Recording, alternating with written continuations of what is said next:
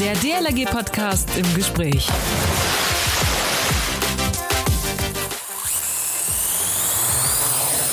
Wir heben ab. Nicht ganz, aber die Drohne startet und steigt in Richtung Himmel.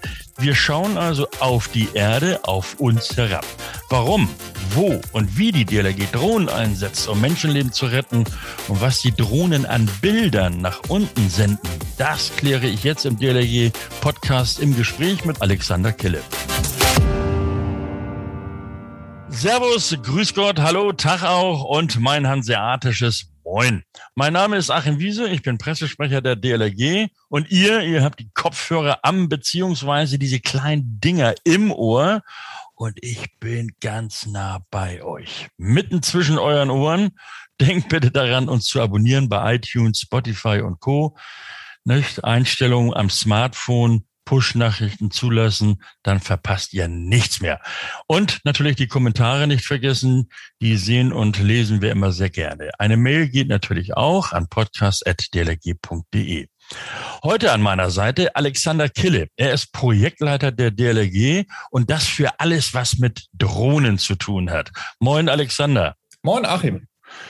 Alex, Projektleiter Drohnen. Was müssen wir uns da bitte schön drunter vorstellen? Naja, also die DLRG hat wie andere Organisationen erkannt, dass ähm, Drohnen in der Luft äh, für uns ähm, neue Perspektiven bieten im wahrsten Sinne des Wortes. Mhm. Und äh, deswegen hat man beschlossen, dass man vor äh, inzwischen fünf Jahren man die Aktivitäten ein bisschen bündelt auf Bundesebene sich dort mit äh, verschiedenen Aspekten auseinandersetzt. Dazu wurde eine Projektgruppe ins Leben gerufen und äh, ich habe die Ehre, diese Projektgruppe beisammen zu halten und mhm. äh, bei Laune zu halten. Okay, das ist ja auch immer wichtig in der DLRG. Ne? Aber Na sag klar. mal, okay, also, äh, also Projektleiter wird man nicht als oder als Projektleiter wird man nicht geboren. Du sagtest aus der Projektgruppe heraus hat man nun gesagt, Alex, du machst das jetzt hier. Und äh, gut, okay, was ist denn jetzt seit diesen fünf Jahren passiert? Also du, du sagtest irgendwie so 2016 muss es ja gewesen sein, als diese Projektgruppe gebildet wurde. Genau, 2016 waren schon die ersten Gliederungen bei uns ganz vereinzelt mit Drohnen unterwegs. Das waren meistens noch Leute, die irgendwie eine besondere Affinität äh, zu dem Thema hatten, weil sie sich hobbymäßig damit beschäftigt haben, weil sie sich beruflich damit beschäftigt haben äh, oder ähnliches. Mhm. Nach 2016 gab es dann 2017 eine Gesetzesänderung, die es ermöglicht hat für die BOS, ähm, dass wir viele Freiheiten bekommen, die wir bis daher nicht hatten. Also davor war das noch alles sehr kompliziert mit mhm. Genehmigungen und Ausbildungen und allem Möglichen. Ähm, und da hat sich einiges getan, weil auch ähm, der Gesetzgeber erkannt hat, dass es hier für Hilfsorganisationen einfach ähm, völlig neue Möglichkeiten gibt, die genutzt werden müssen. Mhm. Du hattest da eben eine Abkürzung genannt, die habe ich nicht verstanden. Was war das? B, B Dings da? BOS. Ah, BOS. Okay, gut. Dann das, das ist dann klar. BOS, das, das ist ja weitläufig auch ein Begriff hier in der DLG, den kennen wir. Äh, bevor wir jetzt weitermachen, Alex, erzähl mal ganz kurz was über dich, über, über also deinen DLG-Lebenslauf vielleicht. Ähm, mein DLG-Lebenslauf hat irgendwann mal begonnen mit der Schwimmausbildung, wie bei so vielen bei uns. Und, ähm, naja, irgendwie ähm, äh, schafft man den Absprung dann manchmal nicht und irgendwann äh, beschäftigt man sich mit Drohnen. Ich bin in äh, DLG-technisch im schönen Landesverband Baden äh, groß geworden, äh, habe dort äh, ja, Schwimmausbildung gemacht, habe da Wachdienst gemacht, ähm, war dort dann in, in der SEG tätig, ähm, habe da viele verschiedene Funktionen gemacht, bin Bootsführer, war dann auch an der Küste viel unterwegs, äh, auch als Wachführer. Genau, und so ein bisschen dies und das und bin dann irgendwann äh, auch äh, zu den Drohnen äh, gekommen. Mhm. Ähm, Alexander, du, wir hatten eben über die Drohnen gesprochen auch schon und zwar seit 2016 nun aktiv, auch in der Projektgruppe bist du tätig als Projektleiter. Was hat sich denn in diesen fünf Jahren jetzt getan? Wie ist denn die Entwicklung da abgelaufen? Na, da hat sich unheimlich viel getan. Ähm, zum einen äh, hat sich äh, ergeben, dass die Drohnen einfach inzwischen preislich in einem ganz anderen Segment äh, sind. Also vor fünf Jahren haben wir noch drüber äh, gesprochen, dass wenn eine Gliederung sich eine Drohne beschafft hat, äh, dann ging das so irgendwie bei 30.000 Euro. Äh, und inzwischen sind wir so bei den, bei den sinnvollen Einstiegsmodellen, also die wirklich ähm, sinnvoll nutzbar sind für die DLRG, sind wir bei 3.000, 4.000 Euro. Also das ist natürlich ein enormer Unterschied und da haben wir da natürlich ganz andere Möglichkeiten. Mhm. Wie funktionieren, wie funktionieren diese Dinger denn? Wo werden die denn, beziehungsweise wie werden sie denn eingesetzt? Das ist relativ unterschiedlich. Ähm, was wir im Großen und Ganzen immer machen, ist, wir schauen einfach von oben. Das hatten wir früher, hatten wir da nur die Möglichkeit, uns einen Hubschrauber zur Hilfe zu holen, beispielsweise von der Polizei oder so, der dann ein Bild von oben machen konnte. Und inzwischen können wir das mit den Drohnen halt einfach selber. Das heißt, wir fliegen hoch ja. und schauen von oben auf die Welt. Das hat ähm, zum einen die Möglichkeit, dass wir schauen können, wenn wir irgendeine unübersichtliche Stelle haben oder eine große Einsatzstelle oder so, beispielsweise im Katastrophenschutz, äh, dass wir natürlich sehr guten Überblick äh, bekommen. Das mhm. kann aber auch im Kleinen bedeuten, dass wir von oben äh, sehr gut ins Wasser äh, schauen können und äh, dass wir von oben auch Leute erkennen können, die unter der Wasseroberfläche äh, liegen. Vorausgesetzt natürlich, das Gewässer ist entsprechend klar und nicht allzu tief. Mhm. Ich habe da mal so Bilder gesehen, da, da, ich weiß gar nicht wo, das war bei einer Vorstellung, glaube ich, äh, dass man auch in der Ostsee tatsächlich Menschen wirklich sehen konnte. Bis zu welcher Tiefe kann man die denn sehen, erkennen? Ne, das ist äh, sehr abhängig vom, vom Gewässer und wie trüb das Wasser ist und dann natürlich so ein bisschen von den Lichtbedingungen. Mhm. Aber ähm, einige Meter bis hin zu zehn Meter geht teilweise ohne Probleme. Wenn ein klares Gewässer ist, bei sehr klaren Gewässer, also stellen wir uns, äh, gehen wir gerade in den Süden, wo wir ähm, klare Ge Gewässer in den Gebirgen hat oder so, ne, da geht es äh, schon auch über die 10 Meter Grenze äh, hinaus. Beachtlich. Wiederum in, ja. einem, in einem See, in dem noch ähm, Kies abgebaut wird oder so, oder wo gebaggert wird, oder in einem sehr trüben Fluss äh, oder so, da sehe ich halt nur 10 Zentimeter. Also das ist wirklich einfach vom, vom Gewässer sehr abhängig. Nun kommen einige und sagen, ja, Wärmebildkamera und so weiter, die bringen da viel mehr. Ist das wirklich so? Nee, leider nicht. Also bis mit einer Wärmebildkamera erkenne ich immer nur die Oberflächentemperatur von einem Gegenstand. Und der Gegenstand in unserem Fall ist halt das, äh, der See beziehungsweise die Wasseroberfläche dann. Das heißt, ich kann zwar sehen, äh, wie der äh, wie die Wärme vielleicht ein bisschen unterschiedlich ist an der, ähm, an der Oberfläche, aber diese ja. Unterschiede sind so klein, dass das fast unmöglich ist, da was zu finden. Da ist also, rein Schauen viel besser. Also den Preisaufschlag, den kann man sich sparen sozusagen. Ähm, jein, weil jein. sobald jemand äh, über der Wasseroberfläche ist, also beispielsweise, weil jemand in einem Schilfgürtel ist oder so, den man ja nur ganz schlecht einsehen kann, ähm, oder dann doch noch irgendwie der Kopf rausschaut oder so, dann bringt mir eine Wärme, äh, Bildkamera sehr viel, vor allem auch deswegen, weil ein Gewässer immer eine sehr ähnliche Temperatur hat in der Fläche. Und wenn da dann natürlich ein kleiner Punkt ist, der ein bisschen abweicht, dann sehe ich den sehr gut. Ah, okay. Ähm, und die Preisunterschiede sind auch nicht mehr so groß. Werden oder wurden denn durch oder mit Drohnen auch schon Menschenleben gerettet? Nee, das ist tatsächlich der Punkt, den wir nicht wissen, weil unsere Gliederungen ja ähm, alle äh, eigenständig sind äh, und das vielleicht nicht unbedingt explizit an uns messen. Wir haben aber einen ganz anderen Vorteil. Ähm, Gerade an der Küste äh, kommen ja immer wieder ähm, Leute zu uns oder auch im Binnenbereich äh, an, den, an den bewachten Badeseen äh, kommen Leute zu uns und sagen, ja, ich habe da hinten was gesehen oder ich vermisse äh, mein Kind, meinen Vater, meinen Partner, meine Partnerin. Und wir fangen dann an zu suchen und wissen natürlich nie so richtig, naja, ist er jetzt wirklich im Wasser oder suchen wir gerade einfach an der falschen Stelle? Und das Gefährlichste ist natürlich immer, wenn jemand im Wasser untergenommen ist. Das mhm. Kind, was äh, am Spielplatz äh, den Freund getroffen hat oder die Freundin getroffen hat, ähm, das hat da ja in der Regel Spaß und äh, ist kein Problem. Aber wenn es unter Wasser ist, ist natürlich, ähm, natürlich Eile geboten. Und da können wir sehr schnell große Flächen abfliegen und ähm, können dann auch sehr schnell Gewissheit geben, okay, die Person, die wir suchen, ist nicht im Wasser. Von daher können wir einen Gang zurückschalten und uns auf die anderen Ecken mhm. konzentrieren. Also wesentlich äh, effektiver ja im Grunde genommen als Einsatztaucher. Viel, viel effektiver. Ähm, gerade wenn wir, wenn wir den äh, Link zu den Einsatztauchern machen. Ähm, der Einsatztaucher ist ja die höchste Qualifikation, die wir haben, so zum Suchen unter Wasser und mhm. die aufwendigste. Äh, und dementsprechend sind die Einsatztaucher ähm, natürlich das höchste Gut und müssen wir möglichst gezielt einsetzen können. Und wenn wir da mit einer Drohne ein Gebiet schon mal abfliegen können und sagen, okay, da braucht ihr gar nicht suchen oder schaut mal da, das sieht irgendwie was komisch aus oder so, ja. oder schaut da, da konnten wir gar nicht reinschauen, dann kann man natürlich die Einsatztaucher viel gezielter einsetzen und viel effektiver. Würdest du in diesem Zusammenhang Drohnen als Rettungsmittel bezeichnen? Na klar. Also natürlich kann eine Drohne nicht aktiv jemanden retten. Äh, eine Drohne kann niemanden greifen, kann niemanden aus dem Wasser ziehen. Das, das funktioniert technisch einfach nicht. Äh, aber sie können natürlich die anderen Retter und Retterinnen ähm, sehr gut äh, unterstützen und, und sehr gut in die richtige Richtung bringen. Mhm. Aber die Vision, die haben wir schon, dass eine Drohne irgendwann runtergeht, zupackt und den Menschen rettet, oder?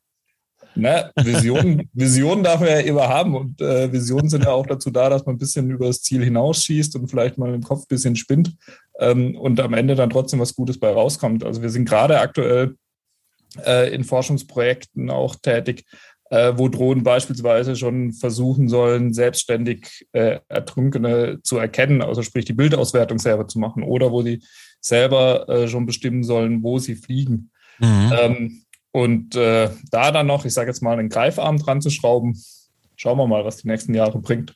Apropos Greifarm, Alex. Es gibt ja auch schon Drohnen oder auch Anbieter von Drohnen, die sagen, wir haben so etwas wie so ein Greifarm und äh, dort ist ein Rettungsmittel angebracht, was man dann praktisch dem, der, dem Patienten zuwerfen kann. Äh, ist das eine, ein Denkmodell für, auch für die DLRG? Äh, nee, das ist kein Denkmodell für die DLG. Das hat verschiedene Probleme in der praktischen Umsetzung. Zum einen ist es so, dass der oder diejenigen, die am Ertrinken äh, sind, ähm, nicht die Möglichkeit haben, wie man sich das im Film vorstellt, da irgendwie gezielt irgendwie zu schauen, was passiert um mich rum und äh, wirft mir da jemand gerade ja. äh, einen Rettungsring zu und den dann zu greifen. Zum einen, das zum einen, weil sie halt total in Panik sind oder, das ist fast die Mehrheit, weil sie einfach auch weder die Kraft haben oder gar bewusstlos sind, um irgendwie zu reagieren. Das heißt, ähm, es muss jemand dahin kommen und den oder diejenige einfach greifen und aus dem Wasser rausziehen. Das ist dann genau schon das zweite Problem. Äh, selbst wenn ich da jetzt was abwerfe, muss ich denjenigen oder diejenige immer noch aus dem Wasser rausbekommen. Das heißt, äh, im Zweifel binde ich vielleicht Personal mit der Drohne, die genauso schnell hinfliegen oder hinfahren könnten. Mhm. Ähm, was anderes ist es beispielsweise in Australien oder Neuseeland, äh, da machen die Kolleginnen das äh, schon. Ähm, die haben aber so Probleme wie beispielsweise Haie im Gewässer, wo sie halt sagen, da geht jetzt kein Rettungsschwimmer mehr rein. Das haben wir in Deutschland aber nicht. Also wir Wenig, haben weniger. Eher selten. Ja. Äh, wie viele Drohnen haben wir denn so im Einsatz, äh, DLRG-weit? Äh, auch das eine spannende Frage. Das ist die gleiche Frage, wie wenn du mich fragen würdest, wie viele Boote haben wir denn? Äh, das wissen wir als Bundesverband gar nicht. Ähm, wir kennen eine ganze Menge. Also wir sind mit Sicherheit so zwischen 50 und 75 aktuell. Äh, und es werden ähm, immer mehr. Das sehen wir an den, anhand der Gliederungen, die auf uns zukommen und fragen, mhm. ähm, was sie da beachten müssen. Das sehen wir an, am Bedarf der Ausbildung für die Drohnenpiloten. Du brauchst ja um, um Drohnensteuernde brauchen ja eine Ausbildung, die sie machen müssen, damit sie wissen, was sie da tun. Ähm, da sehen wir, dass da unheimlich viel Musik drin ist in, den, in dem Gebiet und dass da äh, eben unheimlich äh, viele Gliederungen sich auf diesen Bereich konzentrieren. Mhm.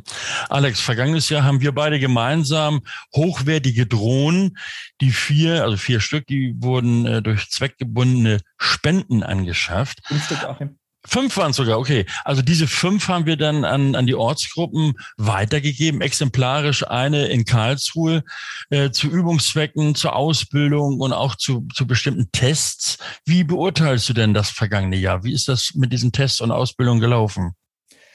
Naja, was wir, was wir nicht eingeplant hatten, als wir sie vergeben haben, war das Thema Corona und damit die Einschränkungen, was einfach so ganz allgemein in den ganzen Lehrgangsbetrieb kam.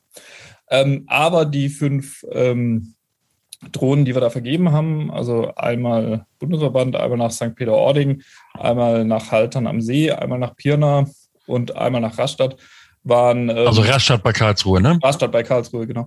Ähm, Pirna in Sachsen, kennt vielleicht auch nicht jeder gerade. Ähm, Haltern am See in Westfalen. Ähm, sind dort natürlich im Einsatz, werden dort auch äh, regelmäßig genutzt und dort wurden auch schon äh, in, im kleinen Kreis ähm, verschiedene Leute äh, darauf ausgebildet, sodass wir da ja äh, Multiplikatoren schaffen. Und was wir damit äh, erreichen wollen, ist ja, dass wir ähm, die Ausbildung pushen. Das haben wir ja mhm. damals uns vorgenommen, weil wir da einfach den riesigen Bedarf sehen. Äh, und wir haben dieses Jahr einen, einen Lehrgang durchgeführt, äh, den mussten wir online halten. Äh, mit 70 äh, Teilnehmenden. Oh. Ähm, und äh, die, die Ausbildungsstandorte, wie sie bei uns heißen, äh, die diese Drohnen bekommen haben, äh, sind jetzt gerade dabei, alle diese 70 Leute zu prüfen, weil die müssen ja sowohl eine theoretische Prüfung machen, das kann man ja irgendwie noch online abbilden, aber die müssen vor allem auch eine praktische Prüfung machen, wo sie zeigen, sie können mit den Geräten umgehen. Und das machen die Ausbildungsstandorte für uns. Und da ist natürlich klar, 70 Menschen zu prüfen, die aus ganz Deutschland verteilt sind, das geht viel besser, wenn man das dezentral macht ähm, wie wenn man die alle nochmal an einen Ort zusammenbekommen müsste. Mhm. Ähm, ja, nun natürlich die Frage aller Fragen. Wenn man sich jetzt damit beschäftigt, äh, so eine, sich so eine Drohne anzuschaffen, was kostet so ein Ding? Ja, ich hatte es ja vorhin schon ein bisschen skizziert. Ähm, also bei, bei so um die 3000 Euro kriegt man schon interessante Modelle. Ähm, klar, dann kommt noch ein bisschen was drumherum. Äh, man braucht noch äh, paar Ersatzakkus. Ja. So ein Propeller geht einfach mal kaputt, da braucht man ein bisschen Ersatz. Ähm, man braucht irgendwie ein Transportbehältnis für das Ganze. Aber so, also so roundabout mit 5000 Euro äh, ist man schon dabei. Äh, da gehen so die Einstiegsmodelle los. Äh, und wie bei so viel, ich vergleiche das immer gerne mit Booten, da geht es irgendwie so bei 10.000 Euro los und nach oben äh, ist einfach keine Grenze. da, aber, ich aber die nicht immer, was ich noch brauchen könnte. Das stimmt. Oder, oder was einfach schön ist. Ne? Schön genau. zu haben. Ähm, nun beschäftigen sich Ortsgruppen damit, na, wollen wir uns so ein Ding anschaffen, ja oder nein? Jetzt mal nicht die Frage nach dem Geld, sondern worauf müssen die denn bei dem Gerät achten? Na, bei dem Gerät ist, glaube ich, zum einen wichtig, dass es ein Hersteller ist, ähm, der in dem Markt etabliert ist und wo ich weiß, der, ähm, der kann mir auch in drei, vier, fünf Jahren da noch einen Service bieten, kann mir noch Ersatzteile bieten und solche Sachen. Mhm. Ähm, und natürlich sollte ich auch, da mache ich natürlich auch immer Werbung dafür, ich sollte schauen, dass ich einen Ansprechpartner habe, der, den ich zuverlässig erreichen kann. Ähm, und das ist manchmal vielleicht die, die Bude um die Ecke einfach ähm, eher wie der anonyme Online-Shop. Mhm. Ähm, dann äh, sollte ich mir natürlich im Klaren darüber sein, ich habe jetzt gesagt 5000 Euro äh, sollte man so auf der Kante haben, äh, um die Anschaffungen zu tätigen, sicher. Und die sollten natürlich aber auch daran denken, dass auch die Drohne, wie jedes andere Einsatzmittel, äh, einfach auch laufende Kosten hat. Ne? Mhm. Ich muss das versichern, da geht mal was kaputt dran, die muss mal zum Service, äh, so einmal im Jahr oder alle zwei Jahre mindestens.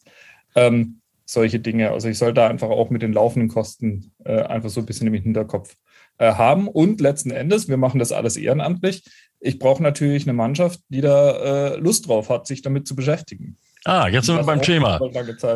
Jetzt sind wir beim Thema, Alex. Äh, also äh, ich, ich kann mir jetzt auch so ein Ding anschaffen. Ich gucke in meine äh, Schatulle, ah, 5000 Euro habe ich da, ich kaufe mir so ein Ding und dann fliege ich los oder, oder wie funktioniert das? Naja, ganz so einfach ist es nicht. Ähm, du brauchst äh, die Ausbildung zum Steuernden äh, von Drohnen im Bevölkerungsschutz der DLRG. Ähm, so heißt das. Ähm, das ist eine Ausbildung, die kannst du bei uns im Bundesverband machen, die kannst du an den verschiedenen ähm, Standorten, Ausbildungsstandorten machen. Das, die kannst du bei einigen Landesverbänden, sind da schon sehr aktiv, kannst du dort machen. Und letzten Endes ist es aber auch so angedacht, dass die Ausbildung zu großen Teilen auch in deiner Heimatgliederung passieren äh, kann. Mhm. Also wenn du da jemanden hast, der da sich ins Thema reinfuchst äh, und ähm, da Lust drauf hat äh, und, und noch eine Ausbilderqualifikation hat äh, bzw. machen möchte, dann ähm, kannst du das auch in deiner, deiner Heimatgliederung dann auf die Füße stellen, zumindest zu großen Teilen. Okay, und dann eben auch halt fliegen. Äh, wo darf man denn mit einer Drohne beispielsweise nicht fliegen? Hm, das ist, da muss man jetzt ein bisschen unterscheiden. Ich sagte ja ganz am Anfang, der Gesetzgeber hat uns da ähm, richtig große Freiheiten gelassen. Ähm, jetzt ist nicht alles, was erlaubt ist, ist auch äh, schlau. Ähm, das heißt, ich muss halt bei manchen Dingen muss ich mich einfach mit Leuten absprechen. Mhm. Ähm, was gar nicht geht, ist natürlich dort, wo bemannte Luftfahrt unterwegs ist, also an Flugplätzen ähm, an, an, an Start- und Landeplätze von Heißluftballonen oder von äh, Fallschirmspringern äh, oder von Gleitschirmflieger oder ähnliches, weil da kann ich halt richtig Schaden halt auch bei Personen anrichten. Und dann gibt es natürlich bestimmte Bereiche, die sensibel sind. Also denken wir an Naturschutz. Ähm, ja, ich habe vorhin gesagt, St. Peter-Ording, da ist der Nationalpark Wattenmeer. Da muss man natürlich mit der Nationalparkverwaltung einfach mal reden und sagen, pass mal auf, wie können wir das machen, ohne dass wir da zu sehr in, in die Tierwelt eingreifen. Mhm. Andere Bereiche sind Industrieanlagen, die finden es natürlich nicht gut, wenn du da mit ihren Drohnen drüber fliegst. äh, und natürlich äh, ist das Thema auch sensibel äh, wenn es darum geht, äh, die Privatsphäre von, von ganz ja. normalen Menschen. Also über deinen Garten würde ich jetzt auch nicht einfach drüber fliegen. Das heißt aber natürlich, in einem Notfall äh, ist das außer Kraft gesetzt und man darf dann natürlich, oder? In einem Notfall geht ziemlich vieles und geht natürlich immer. Ähm, ich muss dann halt einfach mit den Leuten reden. Mhm. Wie ist denn so die weitere Planung mit Drohnen? Wird eine Drohne künftig auch zum KS zugehören? Na, tut sie jetzt schon. Ähm, ah. Wir haben das gesehen gerade ähm, im Ahrtal. Äh, da haben wir als, als DLRG-Bundesverband ähm, eine Einheit hingeschickt, die unter anderem mit fünf Drohnen ausgestattet war. Da hatte das Land ähm, hat gesagt, sie brauchen da Hilfe bei der Erkundung, also das Land Rheinland-Pfalz. Dann äh, haben wir da eine kleine effektive Einheit äh, hingeschickt, die dort quasi für die Einsatzleitung äh, Bilder erstellt hat oder bestimmte Gebiete äh, erkundet hat, äh, wie es denn da konkret aussieht. Ähm, also spätestens diesen Sommer sind die Drohnen im Katastrophenschutz äh, voll angekommen. Nicht nur bei uns, sondern natürlich auch bei anderen Organisationen. Mhm. Das mit Sicherheit noch weiter ausbauen. Die DLRG, Alexander, nutzt ja auch Rettungshunde zum Aufspüren von vermissten Personen. Äh, worin liegen da jetzt die Unterschiede zwischen den Hunden und den und diesem hoch äh, ja, technischen Instrumenten Drohnen? Hm, ich glaube, der, der Unterschied, bisschen, bisschen vereinfacht gesagt, ist, die Drohne sieht und der Hund riecht. Ähm, und äh, ich glaube, da können sich beide auch wunderbar ergänzen. Ähm, dort, wo die Drohne nicht mehr reinschauen kann, zum Beispiel ins Wasser oder so, oder auch ähm, in dichten äh, Wald oder so, ja. da kann der Hund mit seiner Nase natürlich immer noch äh, gute Ergebnisse ähm, haben. Und wiederum da, wo ich einen Hund ähm, vielleicht dann nicht konkret äh, hinschicken kann, beispielsweise auf die andere Seite von einem Fluss oder in, in, äh, in bleiben wir wieder im Ahrtal, in Trümmerfeld, wo es dann vielleicht auch für den Hund irgendwann gefährlich wird oder so, ne, kann ich vielleicht mit der Drohne immer noch hinfliegen und, und reinschauen. Mhm. Ähm, also mhm. ich glaube, beide können sich äh, und tun es übrigens auch schon in, in manchen Rettungshundestaffeln ähm, bei uns, äh, tun sich da sehr gut ergänzen. Ja, ähm, Alexander, wir hatten auch vor ein paar Jahren mal eine Pressekonferenz. Ich meine, das war 2016, 2017 in Stade. Äh, dort hatten wir irgendwie also was wirklich Faszinierendes vorgestellt. Die Drohne äh, samt Pilot in einem Einsatzfahrzeug und also mit das Fahrzeug auch mit viel Technik und Bildschirm ausgerüstet. Da muss man ja auch erstmal eine Ausbildung machen, um das alles klar zu, äh, also auch zu verstehen dort. Äh, der Pilot fliegt also dem Auto sozusagen mit der Drohne voraus und äh, im, im Auto, also im Einsatzfahrzeug werden dann zum Beispiel die Taucher oder die Einsatzkräfte direkt dahin geschickt, wo die Drohne dann möglicherweise was sieht. Also ich steuere die Drohne, ohne sie wirklich zu sehen. Genau, also ähm, zumindest dort, wo ich eine vernünftige 4G oder 5G-Abdeckung äh, habe, ähm, macht es technisch gar keinen Unterschied, ob ich neben der Drohne stehe und sie steuere oder ob ich am anderen Ende der Welt äh, sitze und äh, sie steuere. Ähm, und äh, genauso ist es mit den Bildern, die die ähm, liefert. Die kann ich auch äh, dank Internet, dort wo ich vernünftige Internetverbindungen habe, kann ich die überall hinschicken. Ähm, da muss man immer die Frage machen, was macht Sinn? Was ist sinnvoll und ähm, wo macht es vielleicht auch einfach gar keinen Sinn mehr, äh, auch wenn es technisch möglich ist. Ähm, aber das bietet natürlich äh, viele, viele neue Aspekte. Wir könnten zum Beispiel darüber nachdenken, ähm, wir haben ja das Problem, dass viele Leute an den Stellen ertrinken, wo wir halt keine Badeaufsicht haben, wo wir keinen mhm. Wachdienst machen. Ähm, und da könnten wir natürlich schon äh, äh drüber nachdenken, ob man, wenn man weiß, ich habe bestimmte Hotspots, wo nicht bewacht sind, aber wo immer viele Leute ähm, schwimmen oder wo es auch besondere Gefahrenstellen vielleicht gibt, ähm, dass ich dort eine Drohne stationiere, die dort quasi, ich sage jetzt mal, wohnt, äh, in, in, einem kleinen Häuschen äh, und die dann ähm, selbstständig äh, starten kann oder aus der Ferne gesteuert werden kann. Ähm, wo das schon gemacht wird, ist beispielsweise in Windparks, äh, wo die Windparks oben in den, also in den Offshore-Windparks, wo die wo, oben drin wohnen, äh, dann, äh, ich sage jetzt mal, äh, rausschaut, wie das Wetter gerade ist. dann weiß, okay, ich muss mein Windrad da mal wieder inspizieren, das einmal abfliegt und dann die Fotos zu irgendeinem Ingenieur aus Festland äh, schickt, ähm, wo die dann ausgewertet werden und dann halt natürlich Techniker hingeschickt werden, Technikerinnen, die die Schäden reparieren oder nochmal mhm. sich genauer anschauen oder so. Also denkbar ist da vieles. Also Alex, ich verstehe schon, äh, du, du, also da ist viel Liebe und Leidenschaft drin, was die Drohnen anbelangt.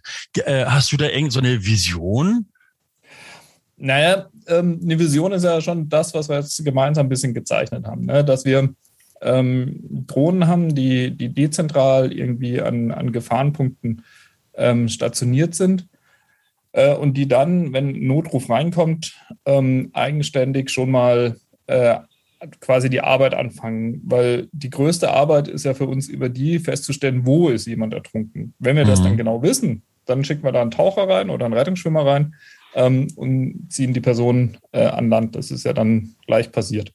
Ähm, und aber wenn uns da die Drohne im Vorfeld viel Arbeit abnehmen kann, ich glaube, da sind wir auf einem guten Weg. Ähm, gleichzeitig äh, ist die Drohne mit Sicherheit ein Einsatzmittel, äh, was für viele Einsatzkräfte attraktiv ist, was, was auch einfach Spaß macht, damit umzugehen und was uns äh, auch in anderen Bereichen, wo es äh, dann doch eher menschenbedient bleibt, beispielsweise im Katastrophenschutz oder so, ähm, uns äh, nochmal völlig neue Möglichkeiten bietet und uns wirklich gut unterstützen kann. Mhm. Alexander, noch eine persönliche Frage. In zwei Wochen ist Bundestagung in Dresden, also das höchste Beschlussgremium der DLRG. Auf diesem steht unter anderem ja auch die Wahl eines neuen Präsidiums an. Und äh, ich habe zwitschern hören, dass du dich da zur Wahl stellst. Als was eigentlich? Und, und was hast du dir da vorgenommen? Nee, ich, ähm, ich lasse mich da als äh, stellvertretender Leiter Einsatz ähm, aufstellen, würde gerne für das Amt äh, kandidieren. Freue mich natürlich auch, wenn ich ähm, dann gewählt werde am Ende. Ähm, vorgenommen, naja, äh, ich glaube, wir haben, wir haben einige äh, Baustellen ja durchaus in der DLG. Also zum einen sehen wir ja, äh, da ist Drohnen das beste Beispiel für, ähm, dass sich die Welt um uns herum immer, immer ändert, gerade was die technischen Möglichkeiten angeht. Und ähm, ich denke, als, als größte Wasserrettungsorganisation der Welt ähm, steht es uns durchaus zu, dort auch einen Führungsanspruch ähm, weiter auszubauen, dass wir sagen, naja, wir wollen diejenigen sein, die die Innovationen nicht nur technischer Natur, sondern das kann auch im Bereich Ausbildung sein, das kann auch bei, bei neuer Einsatztaktik sein oder solchen Dingen, ähm, schon auch irgendwie eine führende Rolle einnimmt, äh, zusammen beispielsweise mit anderen wissenschaftlichen Organisationen oder sowas. Ähm, das ist mit Sicherheit ein Bereich, in dem ich mich gerne einbringen würde. Ja. ja, dann drücken wir alle ganz doll die Daumen, Alex, dass das funktioniert. In zwei Wochen wissen wir dann am Nachmittag mehr. Alexander Kille, Projektleiter der DLRG für die Drohnen und deren Einsatz. Schönen Dank, dass du dir die Zeit genommen hast, Alex, und uns mal so ein bisschen aufgeklärt hast. Schönes Wochenende wünsche ich dir noch und tschüss. Äh, wir sehen uns in zwei Wochen. Tschüss, Achim. Wir sehen uns in Dresden. Und ihr denkt bitte alle daran, an das Podcast-Motto. Abonnieren und Kommentare nicht vergessen oder direkt klicken auf unsere Seite dlg.de slash podcast, dort alles nachhören. Dort gibt es dann auch alle Folgen im Archiv.